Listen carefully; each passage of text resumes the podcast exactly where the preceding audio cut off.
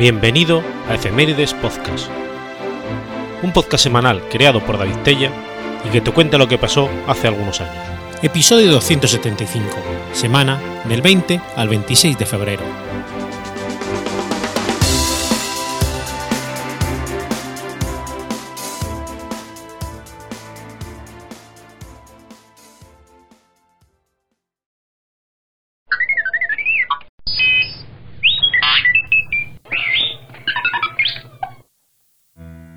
20 de febrero de 1927. Nace Sidney Poitier. Sidney Poitier fue un actor, director de cine, escritor y diplomático estadounidense de origen bahameño, ganador del premio Oscar a Mejor Actor por Los Lirios del Valle en 1964 y el Oscar honorífico en 2002. Empezó a ser conocido por sus interpretaciones en obras de teatro estadounidenses en las cuales desafiaba los estereotipos raciales. De esta manera, dio una gran credibilidad a los actores negros en el mundo occidental. En 1963, Poitier consiguió ser el primer actor afroamericano en ganar el Oscar al mejor actor por su interpretación en Los Lirios del Valle. En el 65 participó en la película antibelicista The Bedford Incident junto a Richard Widmark. En el 67 protagonizó tres películas, To Share With Love, En el calor de la noche y Adivina quién viene a cenar esta noche. También dirigió películas como Sucedió un sábado, Let's Do It Again con su amigo Bill Cosby y Locos de Remate, protagonizada por Richard Pryor y Jen, y Jen Wilder. En 2002, 38 años después de recibir el Oscar al Mejor Actor, Poitier fue elegido por la Academia de las Artes y las Ciencias Cinematográficas de Hollywood para recibir el Oscar honorífico.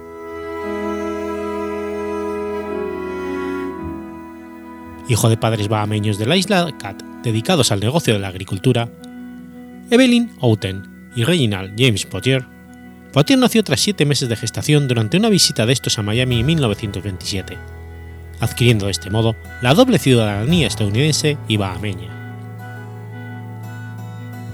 Tuvo una infancia y adolescencia bastante dura y regresó a Estados Unidos a casa de su hermano Cyril para ayudar a sus padres, trabajando como peón y lavaplatos. Se alistó en el ejército de los Estados Unidos en el 43 para servir en la Segunda Guerra Mundial, mintiendo sobre su edad para poder ingresar. A su vuelta, se incorporó al mundo de la interpretación primero para actuar en Broadway y posteriormente para hacer su debut en el cine con el director Joseph Mankiewicz en No Way Out. Su buena apariencia, agradable personalidad y sólidas interpretaciones abrieron la puerta en el mundo del celuloide, ganando un gran reconocimiento. De hecho, Fugitivos le valió la primera nominación de un actor afroamericano al premio Oscar. Lo sucesivo, Poitier presentó papeles controvertidos y relacionados constantemente con la lucha racial de los años 70, siendo por ello un referente en la comunidad negra y en el movimiento por la igualdad de derechos de los Estados Unidos. Desde el 97, Poitier era embajador vitalicio de Bahamas en Japón y en el 2000 recibió un Oscar honorífico por su trayectoria. Contrajo matrimonio por primera vez con Juanita Hardy el 29 de abril de 1950. Esta relación duró hasta el 65. Posteriormente se casó con Joanna Sinkus, una actriz canadiense de ascendencia lituana, el 23 de enero del 76. Tenía cuatro hijas de su primer matrimonio y otras dos de su segundo. Su quinta hija es la actriz Sidney Tamaya Poitier. Falleció el 6 de enero del 2022 a los 94 años en su casa de Los Ángeles.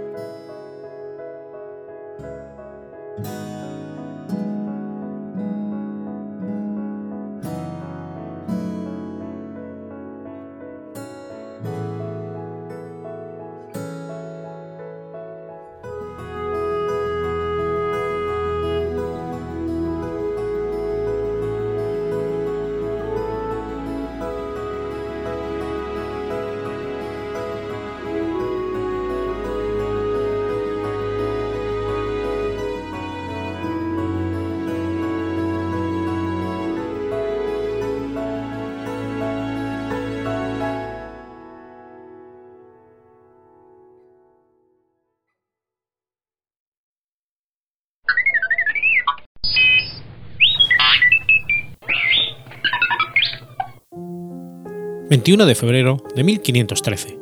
Muere Julio II. Julio II fue el Papa 216 de la Iglesia Católica de 1503 a 1513. Se le conoce como el Papa Guerrero o el Papa Terrible por la intensa actividad política y militar de su pontificado. Giuliano de la Rovere era sobrino del Papa Sisto IV.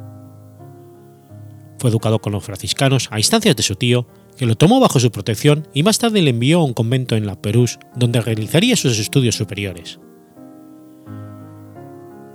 En 1471, poco después de que su tío se convirtiera en papa, es nombrado obispo de Carpetras, en Francia.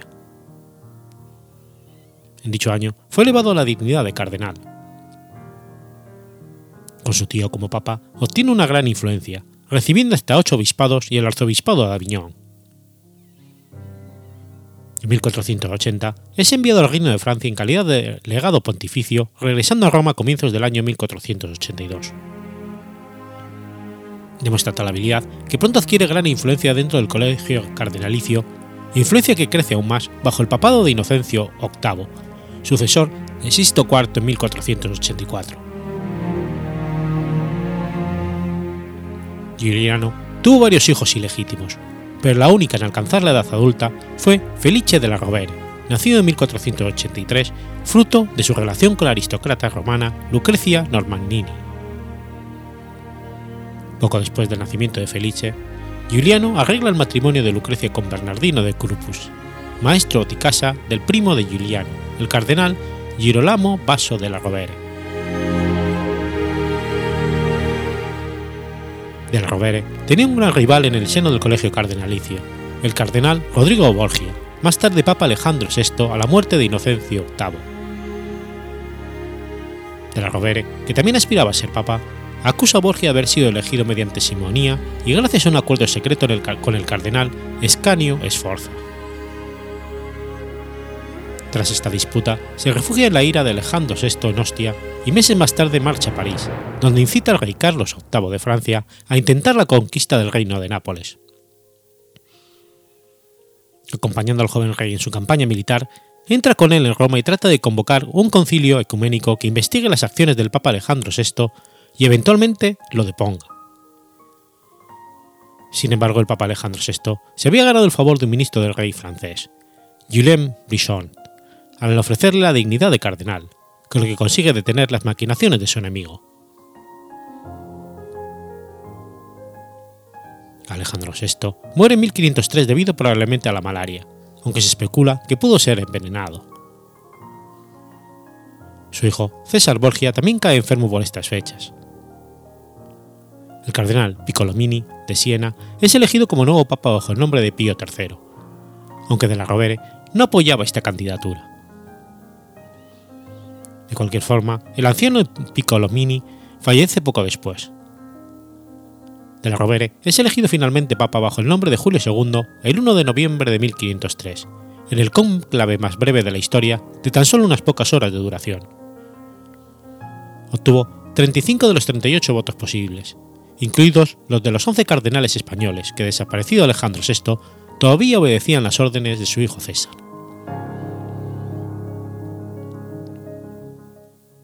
La figura de Julio II, guerrero, político, estratega, maquinador, absolutista y maquiavélico, se asemeja más a la de un monarca de su tiempo que a la de un líder de la religión. Enemigo implacable de los Borgia, había contemplado impotente cómo Alejandro VI y César vaciaban el patrimonio de los estados pontificios y se apropiaban de sus territorios a título personal. Dedicaría grandes esfuerzos a lo largo de su pontificado a recuperar para la Iglesia los feudos que habían sido despojada, intentando unificar toda Italia bajo la dirección de la Santa Sede. Durante su pontificado se creó además la Guardia Suicia Pontificia. En diciembre de 1503 otorga una dispensa papal que permitiría a Enrique duque de York, al alcanzar la mayoría de edad, casarse con Catalina de Aragón, viuda de su hermano Arturo, príncipe de Gales. Sin el respaldo de Alejandro VI, el conglomerado de ciudades que César Borgia había sometido a su obediencia se desmoronó. Algunas retornaron a sus antiguos regidores, mientras que otras cayeron en la órbita de la República Veneciana. César Borgia retenía a finales de noviembre de 1503 las ciudades de Cesena, Forli y Bertinoro. Papa anuncia su intención de que ninguna de las plazas conquistadas de las campañas de los Borgia queden en sus manos, sino que han de permanecer bajo la jurisdicción de Roma, combinando al duque para que le entregara esas ciudades en nombre de la Iglesia. El 24 de noviembre, Julio II ordena la detención de César.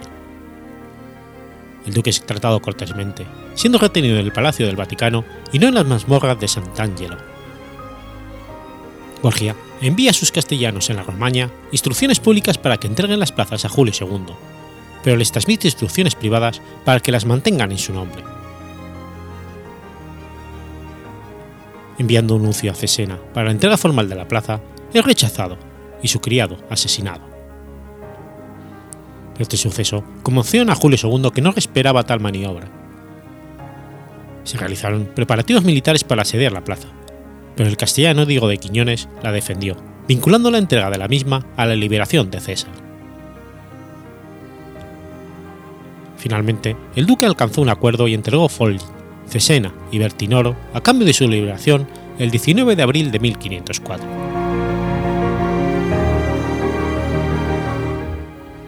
Dos ciudades pertenecientes a la región de la Romaña, Perusa y Bolonia, bajo el mando de la familia de Giampaolo Maglioni y los Bentiglio, respectivamente, rechazaban la soberanía papal. Julio II en persona condujo contra ellas los ejércitos eclesiásticos, y en septiembre de 1506 capitulaba a Perusa. Bolonia fue reducida por unas armas dos meses después, dado que la excomunión de Giovanni Bertigoglio previa al ataque no había dado resultado.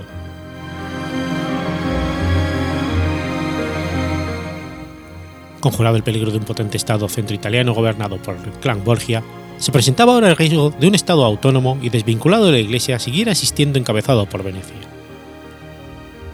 Contra esta amenaza iba a concitar Julio II sus propios esfuerzos y los intereses de las naciones extranjeras.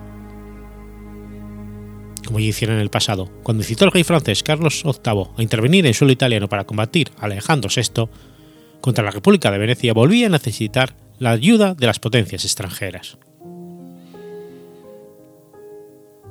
A tal fin, hizo alarde de su talento diplomático. Francia acababa de perder en favor de España todas sus, opciones en el reino de Nápoles. El rey Luis XII de Francia deseaba desquitarse de su afrenta italiana y sucumbió fácilmente a las propuestas del pontífice que le sugirió la posibilidad de conseguir en Venecia lo que la fortuna le había negado en Nápoles. Para convencer al emperador del Sacro Imperio Romano Germánico, Maximiliano I de Austria, empleó el señuelo de que Padua, Treviso y otras ciudades del Veneto habían sido durante largo tiempo del imperio. También logró prometer a España el reino de Hungría, el ducado de Saboya, Florencia y Mantua. Con estos estados se formó la Liga de Cambrai en diciembre de 1508. Su objetivo, desintegrar la República de Venecia. Algún papa tuvo meridianamente claro que se consigue más por las armas que por los anatemas, ese fue Julio II. No obstante, seguramente por el arraigado de la costumbre secular, hasta él mismo utilizó la excomunión y el entredicho contra la Venecia antes de castigarla militarmente la Serenísima no pudo resistir el embate de los ejércitos coaligados y fue derrotada en la batalla de Danelo en mayo de 1509. Este descalabro no supuso el fin de Venecia, ni era eso lo que el Papa le convenía. Vencida y dócil, la República se avino a restituir a la Iglesia los territorios romañolos sustraídos. Satisfecho con ello, Julio II firmó la paz con los venecianos, les levantó las penas divinas que les había impuesto y se retiró de la liga que él mismo había coordinado. Con el abandono de su promotor y por efecto de la experta diplomacia veneciana que sembró la disensión entre sus componentes, la coalición suscrita por Cambrai feneció en 1510.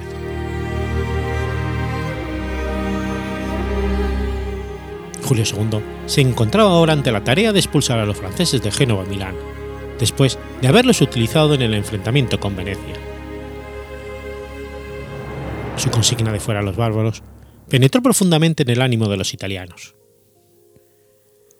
Julio II se que sin la cooperación de alguna potencia europea, ellos solos no serían capaces de enfrentarse con éxito al poderoso Luis XII de Francia. Sirviéndose una vez más de la diplomacia, organizó la Liga Santa, en la que se integrarían los estados pontificios, Venecia y España, y que quedó formalmente constituida el 4 de octubre de 1511. Un mes después se adhirió a ella el rey Enrique VIII de Inglaterra y algo más tarde el emperador Maximiliano y Suiza.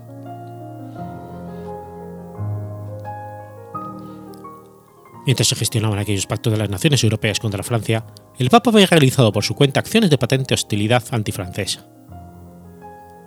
A principios de año, él mismo como capitán de las tropas pontificias había conquistado Mirandola, ciudad aliada de los franceses. Por otro lado, como jefe religioso había excomulgado y depuesto al duque Alfonso de Ferrara, esposo de Lucrecia Borgia y simpatizante del rey francés.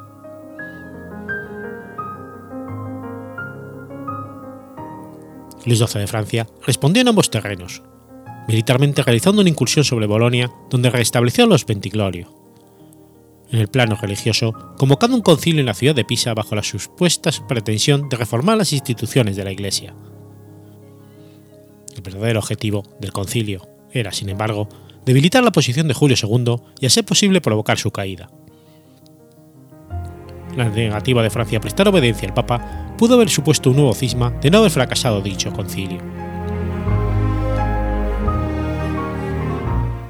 El concilio entre Francia y Papa desembocó en guerra abierta. Luis XII se dirigió a la península italiana con un gran ejército dispuesto a aplastar a las tropas coaligadas. En abril de 1512 se entabló una cruenta batalla en Rávena de la que los ejércitos franceses se mostraron superiores inicialmente y hasta pudieron haber resultado victoriosos si no hubiese encontrado la muerte en la pelea su jefe Gastón de Foix. A partir de este momento, solo cosecharon derrotas. Hubieron de abandonar Milán, perdiendo las ciudades de Bolonia, Parma, Reggio y Piacenza. Las tropas suizas les vencían en Novara y fuerzas de la Liga les hicieron traspasar los Alpes y aún les acosaron hasta Dijon, mientras los ingleses amenazaban con cruzar el estrecho y Maximiliano se disponía a penetrar por su frontera. En el Congreso de Mantua de 1512, las potencias coligadas se acordaron castigar a la República de Florencia por el apoyo brindado a Francia y reponer en el gobierno a los aliados Medici.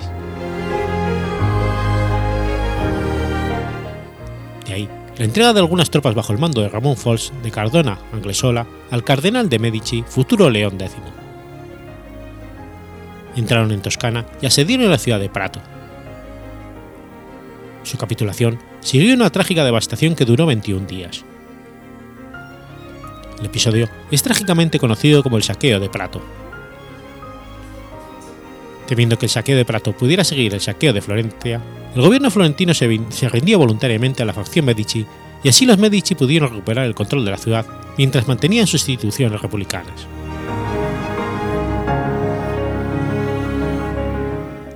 Julio II tuvo la oportunidad de agradecer al rey Fernando el Católico la ayuda prestada para expulsar de Italia a los franceses. La corona de Navarra estaba en 1512 en posesión de Catalina de Fox, casada con Juan II de Albret. Su identificación con la causa francesa en el enfrentamiento con el pontificado y la alianza que mantuvieron con Luis XII de Francia fue una excusa para que Fernando, regente de Castilla, con el pretexto de que los monarcas navarros fomentaran las doctrinas albinguenses, obtuviera del Papa una bula papal, la Pastor Ile Caelestis. Con esta bula se excomulgaba de forma genérica a los aliados del rey francés,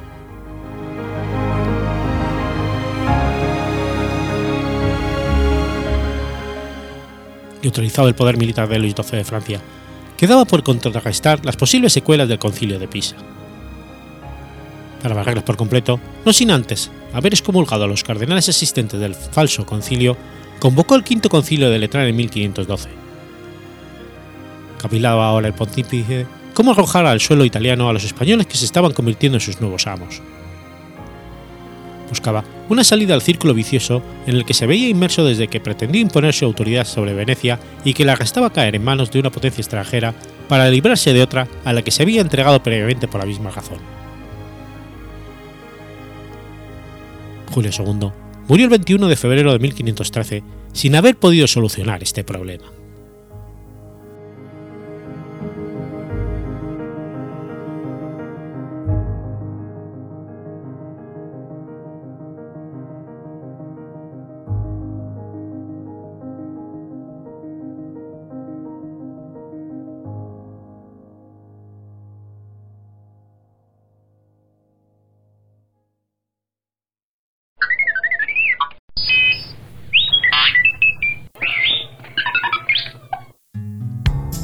22 de febrero de 1883. Nace Marguerite Clark. Marguerite Clark fue una actriz teatral y cinematográfica estadounidense. Nacida en el seno de una familia granjera en Cincinnati, Ohio, se educó en un internado católico de Cincinnati. Finalizó la escuela a los 16 años y habiendo decidido seguir una carrera como actriz teatral, pronto demostró estar dotada para la interpretación.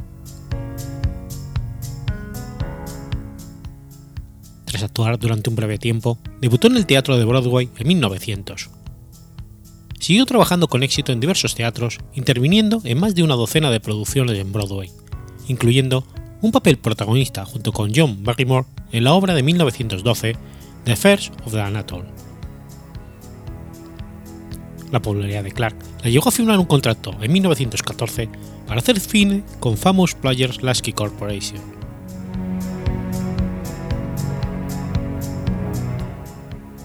los 31 años, era una edad relativamente tardía para iniciar una carrera cinematográfica interpretando papeles protagonistas.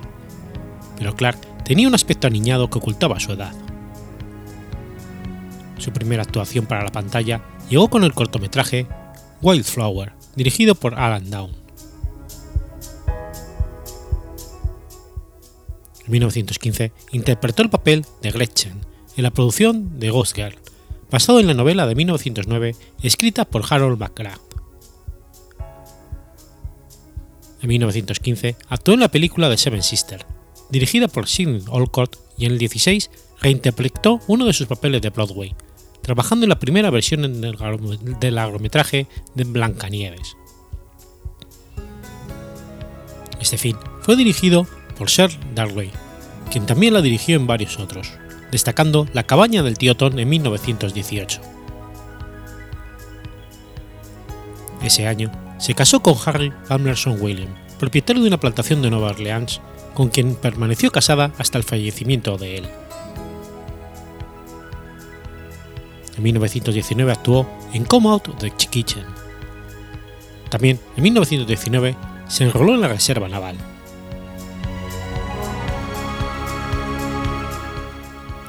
Margaret rodó todas sus 40 películas excepto una para Famous Player Lasky. La última, en 1920, Easy to Get, y en la misma trabajó junto con Harrison Ford. Su siguiente y último film lo rodó en 1921 y fue producido por su propia productora para ser distribuido por First National Pictures. Tras la película se retiró con 38 años de edad para dedicarse a su familia. Tras la muerte de su marido en el 36, Marguerite Clark vivió en Nueva York donde falleció a causa de una neumonía en 1940. Fue enterrada junto con su marido en el cementerio Metair de Nueva Orleans. Por su contribución a la industria cinematográfica, Marguerite Clark tiene una estrella en el Paseo de la Fama de Hollywood en el 6304 de Hollywood Boulevard.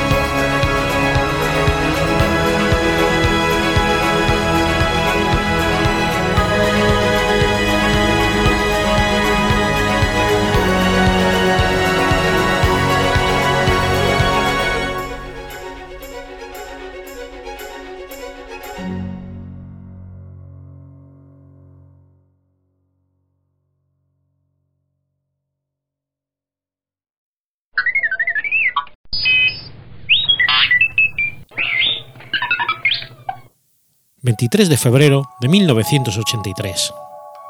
El gobierno de España expropia la empresa Romasa. Romasa fue un grupo de empresas españolas propiedad de la familia Ruiz Mateos y Jiménez de Tejada, cuya matriz fue fundada en 1961. El grupo se cimentó principalmente en el sector vitivinícola y en el bancario, comenzando en la comarca de Jerez y extendiéndose después al ámbito nacional e incluso internacional. Su crecimiento se realizó en gran medida a través de la adquisición de empresas con problemas económicos para su reflotamiento, y con su diversificación fue convirtiéndose en un grupo de empresas que se apoyaban unas a otras. Omasa estaba presente entre otros en los siguientes sectores: banca, hostelería, producción vinícola, grandes almacenes, tiendas de lujo, alimentación, seguros, industria farmacéutica, industria naval, cosmética, construcción e inmuebles. El emblema del grupo era una abeja, como símbolo de la virtuosidad, contenida en una celda. El grupo producía una revista para sus empleados, La Colmena, y el empresario declaraba que él era un empresario de 50 años sin ninguna clase de entretenimiento o deporte, y dedicaba todo el tiempo al trabajo y no había fijado una meta de crecimiento de 100.000 puestos de trabajo.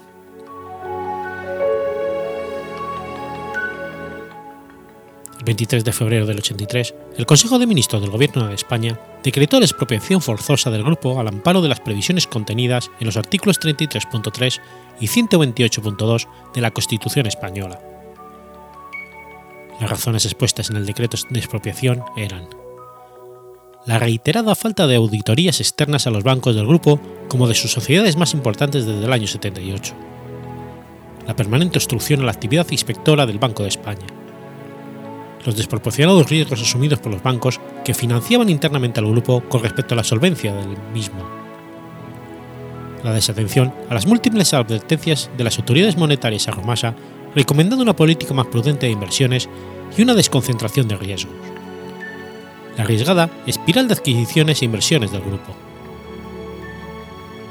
Igualmente, el grupo mantenía una deuda con, el con la Tesorería General de la Seguridad Social 10.774 millones de pesetas y una deuda con Hacienda de 19.300 millones de pesetas desglosada en 5.200 millones de pesetas en retenciones y a 65.000 trabajadores por IRPF e IRPT y 5.600 millones de pesetas en retenciones accionistas por rendimientos de capital y 8.500 millones de pesetas a clientes por impuestos sobre el lujo e impuestos sobre general del tráfico de las empresas y facturas.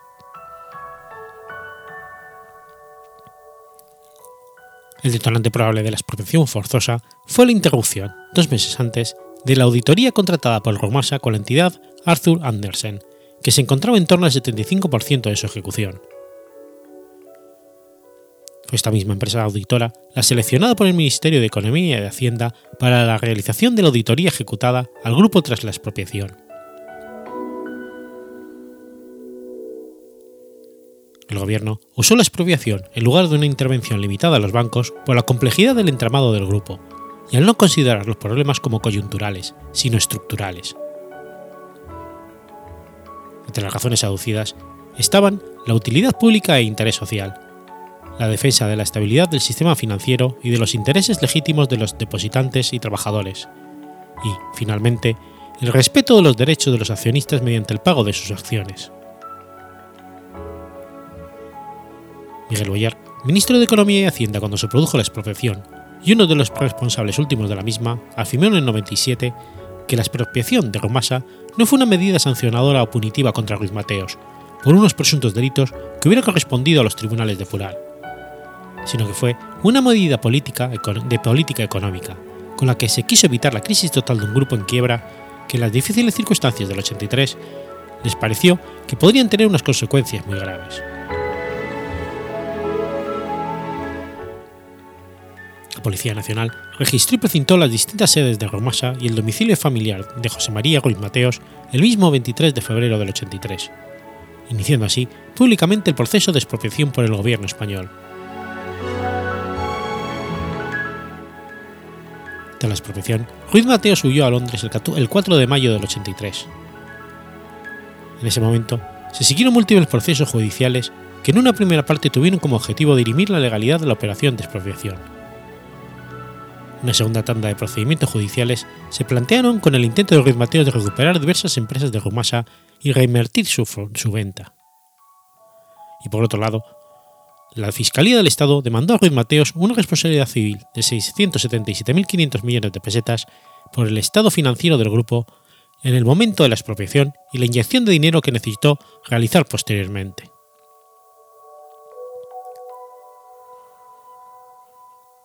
El 25 de diciembre del 85, Ruiz Mateos fue detenido en el aeropuerto de Frankfurt y el 1 de diciembre fue extraditado desde Alemania.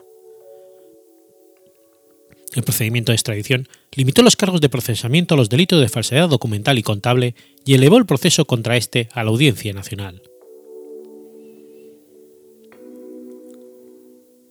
La primera sentencia fundamental importancia de este asunto fue la dictada por el Tribunal Constitucional el 2 de diciembre del 83. La sentencia desestimó el recurso de inconstitucionalidad promovido por los diputados de Alianza Popular contra el Real Decreto de Ley 2-1983. En la votación de la sentencia hubo empate entre los 12 magistrados que componían el Pleno del Tribunal Constitucional, imponiéndose la desestimación del recurso por el voto de calidad de su presidente, Manuel García Pelayo y Alonso. El Tribunal Constitucional reafirmó la medida más adelante en otras dos sentencias en el 86 y en el 90. En el tema de la reversión de las empresas, el Tribunal Supremo abrió 165 procedimientos promovidos por Ruiz Mateos para que se le devolvieran 193 empresas del grupo, pronunciándose el tribunal en contra de la reversión. Ruiz Mateos recurrió ante el Tribunal Supremo de Justicia de Madrid la valoración de las sociedades sin justiprecio. En 96 sociedades, la valoración fue positiva y se pagaron 70,6 millones de euros a accionistas minoritarios, y en 126 fue negativa. El Tribunal Constitucional y el Supremo también acordaron en nueve sentencias que se había respetado la legalidad en la reprivatización de galerías preciados, Banco Atlántico, Otasa e inmobiliarias. En relación con el justiprecio de los accionistas de las empresas expropiadas, el Tribunal Supremo también ha fallado en dos ocasiones que la fijación del justiprecio solo era aplicable a los accionistas terceros minoritarios y no a los propietarios del grupo Grumasa, que estos deberían entenerse a lo que resultara del proceso de consolidación total de las cuentas en la cabecera del grupo. Valor total del holding, según los criterios fijados por el jurado de expropiación, suponían un valor de 438.351 millones de pesetas. La asunción de este criterio por el Supremo de la consolidación de las cuentas del grupo para determinar las indemnizaciones de la familia Ruiz Mateos supuso que no debían cobrar ninguna cantidad como indemnización. La familia Ruiz Mateos afirmó en mayo de 2010 que continuarían solicitando la ejecución de los justiprecios positivos por la expropiación de Romasa reconocidos por el Estado español en sentencias firmes según su propia versión, y que ascendían a la cantidad de 2.095 millones de euros y que transcurridos 27 años dicen que continúan pendientes de pago. En cuanto a la responsabilidad de José María Ruiz Mateos, el 12 de junio del 97, la Audiencia Nacional absolvió a Ruiz Mateos y a otros cuatro acusados de los delitos de falsedad y estafa. En la sentencia se consideraron probadas diversas falsedades e impagos a la hacienda pública y la seguridad social, aunque por los cambios normativos producidos por el Código Penal no se encontró culpables a los acusados.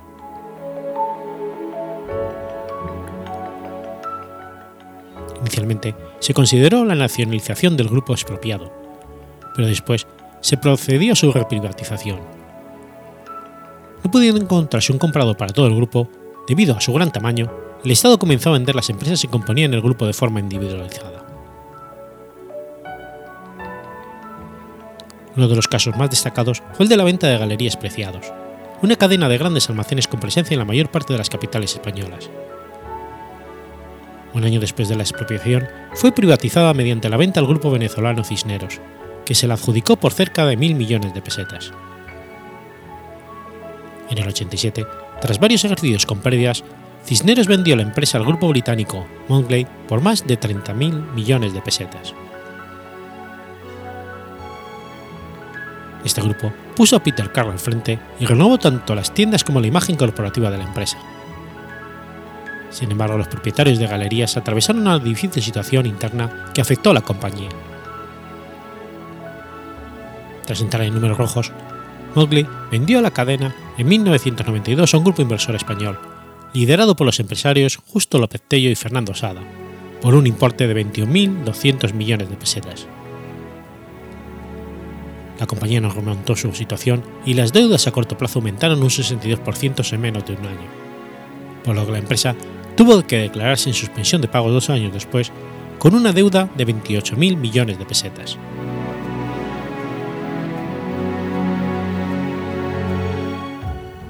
José María Ruiz Mateos, consiguió crear un nuevo grupo de empresas al que denominó Nueva Rumasa, que alcanzó un volumen de negocios importante. En febrero de 2011, las 10 mayores empresas de este nuevo grupo se acogieron a la ley concursal para tratar de evitar una inminente suspensión de pagos. En 2015, el gobierno aprueba la liquidación de la sociedad, que cuenta con unos 160 millones de euros en activos.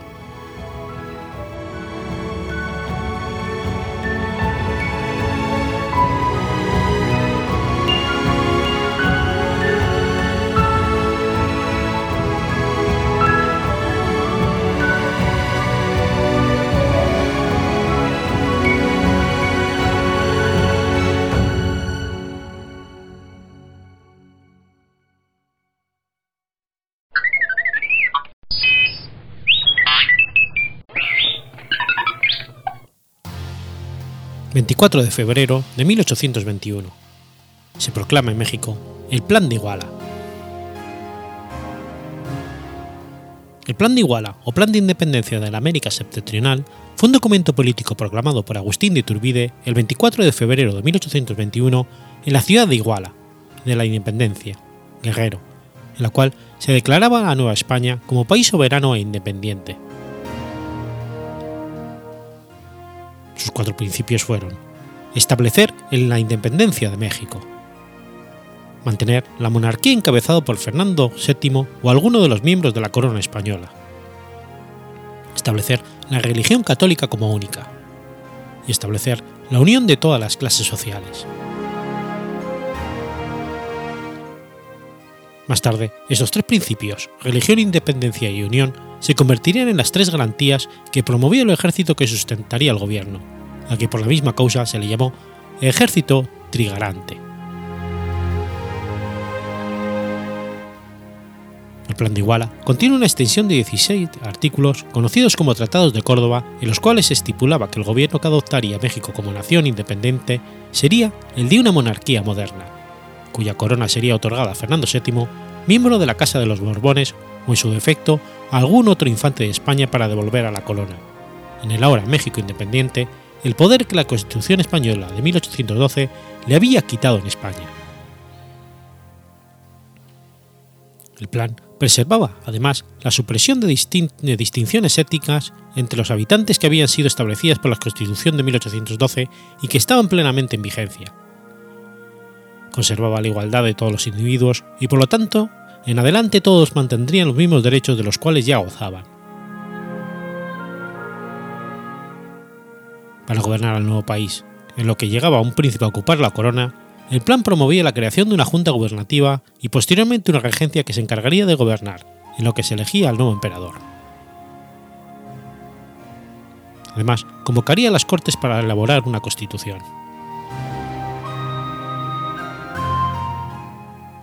El plan es una relación a los movimientos liberales que sucedían en España, en lo que se llamaría el trienio liberal. Tras un pronunciamiento militar realizado en Sevilla por Rafael de Riego, este logra obligar a firmar al rey Fernando VII una constitución parlamentaria de corte liberal, la Constitución Española de 1812.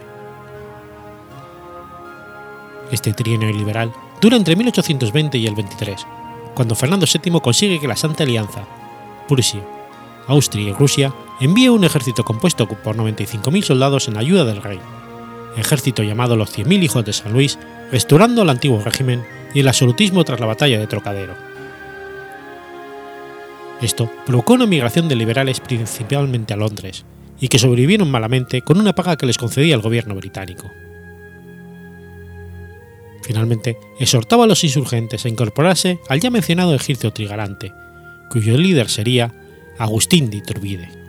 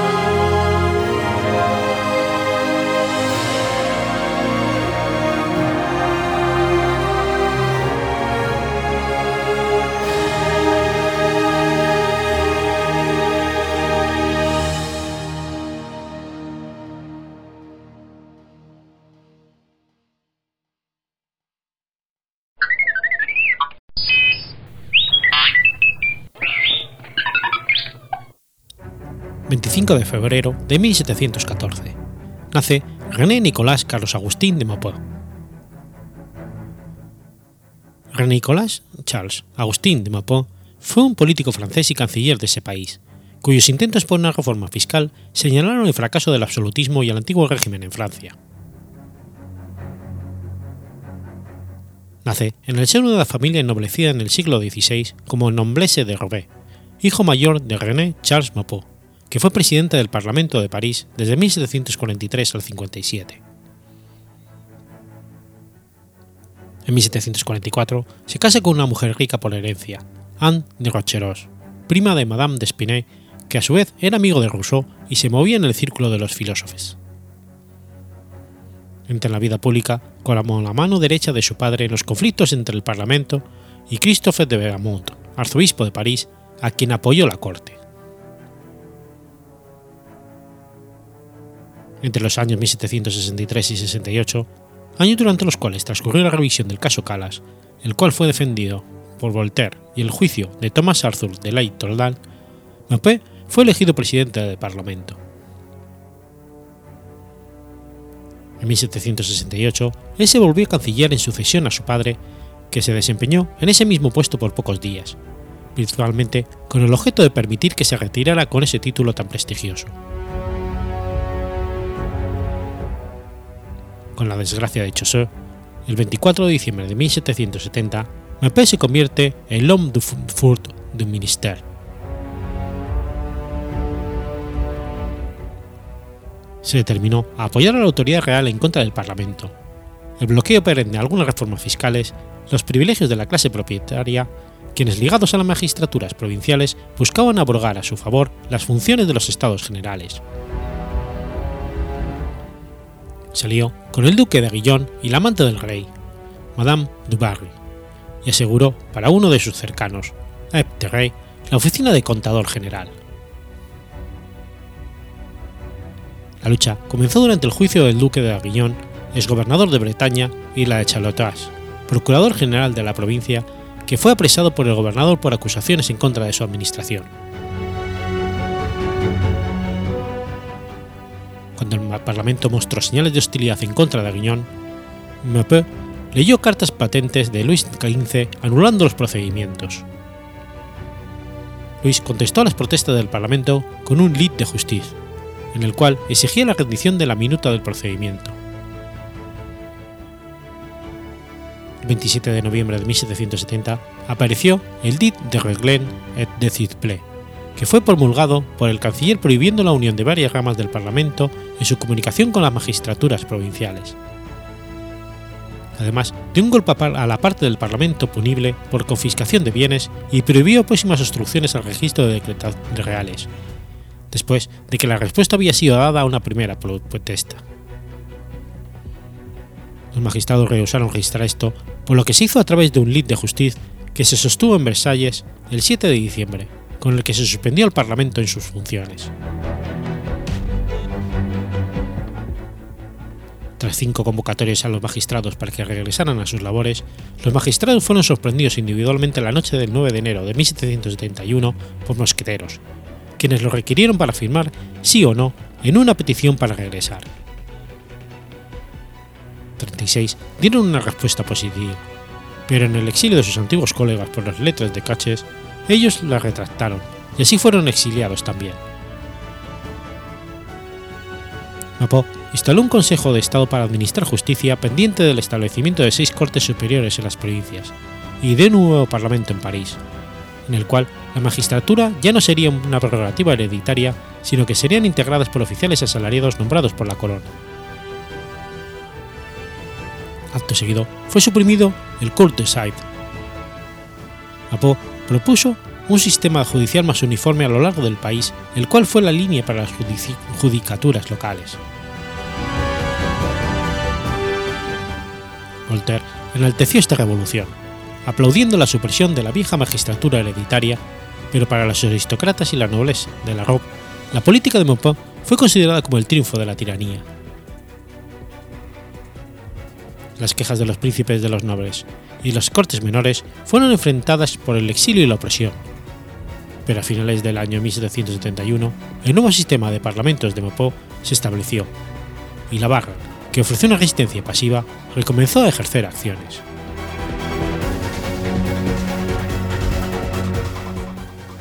La inmediata restauración del Parlamento por Luis XVI fue seguida por una renovación, renovación de las pugnas entre el nuevo rey y las magistraturas.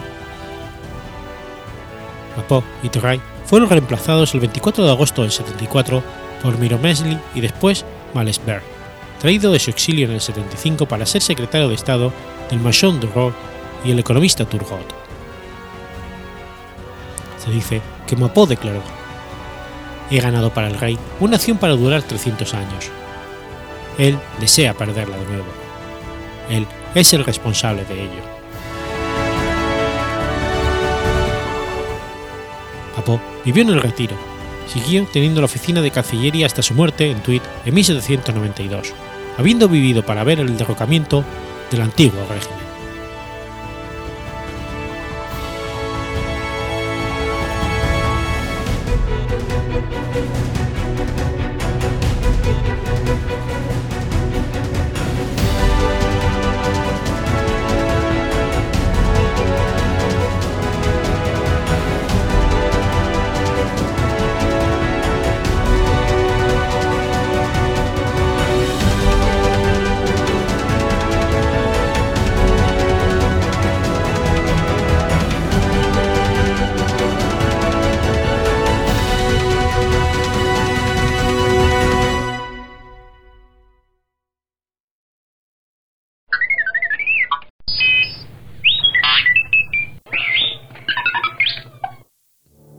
26 de febrero de 1885. Nace José de la Riva, Agüero y Osma.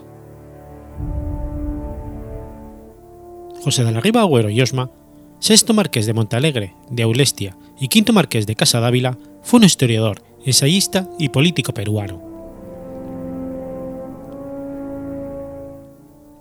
Nació en 1885 en una casona de la familia Ramírez de Arayo. Su padre fue José Carlos Francisco de la Riva, Agüero y Riglos, hijo de José de la Riva Agüero y Loz Craswar, y nieto del primer presidente del Perú, José de la Riva Agüero y Sánchez Boquete. A la muerte de su padre y madre, fue adoptado por su tía Rosa Julia de Osma y Sancho Dávila, cuarta marquesa de Casa Dávila, que al fallecer le dejó en herencia sus cuantiosas propiedades y a quien sucedió en el título de marqués de Casa Dávila. Estudió en el Colegio Sagrado Corazón de Recoleta de Lima, del que se graduó en 1901. Un año después, ingresa en la Universidad Nacional Mayor de San Marcos para estudiar filosofía, letras y derecho. Se graduó en 1905 como bachiller en letras con la tesis El carácter de la literatura en el Perú independiente, y logró su doctorado en 1910 con el célebre estudio La historia en el Perú. Asimismo, obtuvo un bachillerato en jurisprudencia en 1911 con un estudio sobre los fundamentos de los interdictos posesivos. Tras un largo viaje por pueblos de Bolivia y la Sierra Sur del Perú, escribió una serie de memorias del viaje, publicadas parcialmente y que años después de su muerte serían reunidas en el libro Paisajes peruanos. Se unió al ejército al producirse los conflictos en Bolivia y Ecuador, aunque nunca estuvo en servicio activo. Participación en la vida política se inició el 12 de septiembre de 1911, cuando el diario El Comercio publicó un artículo suyo titulado La amnistía y el gobierno, donde exigía al gobierno de Augusto Leguía la promulgación de una ley de amnistía para los presos involucrados en la intentona golpista del 29 de mayo de 1909. Asimismo, criticaba la situación política y social, el exceso de gastos y empréstitos del gobierno y la debilidad del Congreso. El gobierno por intermedio del ministro del Gobierno Juan de Dios Salazar y Oyarzábal, ordenó la detención de este. Entonces, la juventud universitaria salió a protestar a las calles gritando Abajo la dictadura y viva la democracia, siendo reprimida severamente por la guardamería. Esta protesta, sumada a la del Parlamento y la prensa, hizo que Ribagüero fuera puesto en libertad e incluso provocó la caída del ministro del Gobierno. Más tarde viajó por Europa a fin de participar en el primer Congreso de Historia y Geografía Hispanoamericano, realizado en Sevilla en 1914. Inició una relación por correspondencia a partir de 1915 con su primo el historiador español Álvaro Alcalá Galiano y Osma, a quien había, a quien había conocido en 1913. Cuando volvió al Perú, fundó en 1915 el Partido Nacional Democrático, integrado mayormente por jóvenes profesionales de su generación que apoyaron la candidatura presidencial de José Pardo y Barreda, quien ganó las elecciones de ese año. Al realizarse las elecciones de diputados por Lima en 1917, Riva Agüero y los suyos se obtuvieron de participar al aducir que no pensaban en el presente sino en el mañana. Por ello, la prensa los apoyó, los apodó los futuristas. En 1916, Ribagüero pronunció en San Marcos un elogio al Inca, Garcilaso de la Vega, en el marco de la conmemoración del tercer centenario de la muerte del Inca Garcilaso de la Vega. El entonces joven periodista José Carlos Mariátegui lo criticó severamente por las columnas de la prensa en lo concerniente a algunas peculiaridades sobre el uso del idioma.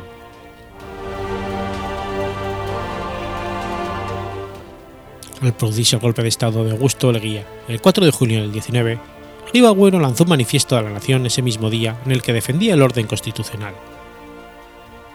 Acto seguido viajó a Europa. Su autoexilio se prolongó lo que duró el régimen leguista. Esta estancia europea fue fecunda. Pasó por Francia, Italia y España, y en estos dos últimos países profundizó en las fuentes clásicas de la cultura peruana y confrontó informaciones documentales acerca de la historia de su patria. En su pensamiento se operó una fundamental modificación al evolucionar desde un liberalismo racionalista a un severo conservadurismo afianzado en la fe católica. Este cambio, cambio lo impulsó a legitimar y recuperar el título familiar de Marqués de Montealegre y Aulesia y la Casa de Ávila ante la corona española. Volvió a Perú en, en agosto de 1930, el mismo día en que renunciaba a Lejía, siendo testigo de la terrible crisis política que sobrevino después. Retomó entonces su carrera política. No quiso ser diputado constituyente, pero sí aceptó ocupar una serie de cargos públicos. Fue alcalde de Lima, presidente del Consejo de Ministros y ministro de Justicia, Instrucción y Culto, durante el gobierno de Óscar Benavides, cargo al que renunció por no aceptar la ley que aprobaba el divorcio de mutuo disenso y que atentaba contra la fe católica.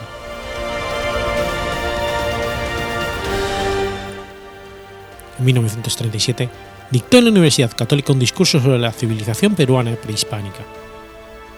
Después, efectuó un viaje alrededor del mundo que lo llevó a Japón y otros países de Oriente de vieja tradición cultural y algunos de Europa que por entonces eran regidos por dictaduras. Falleció en 1944 en su habitación del Gran Hotel Bolívar de Lima, como consecuencia de un derrame cerebral.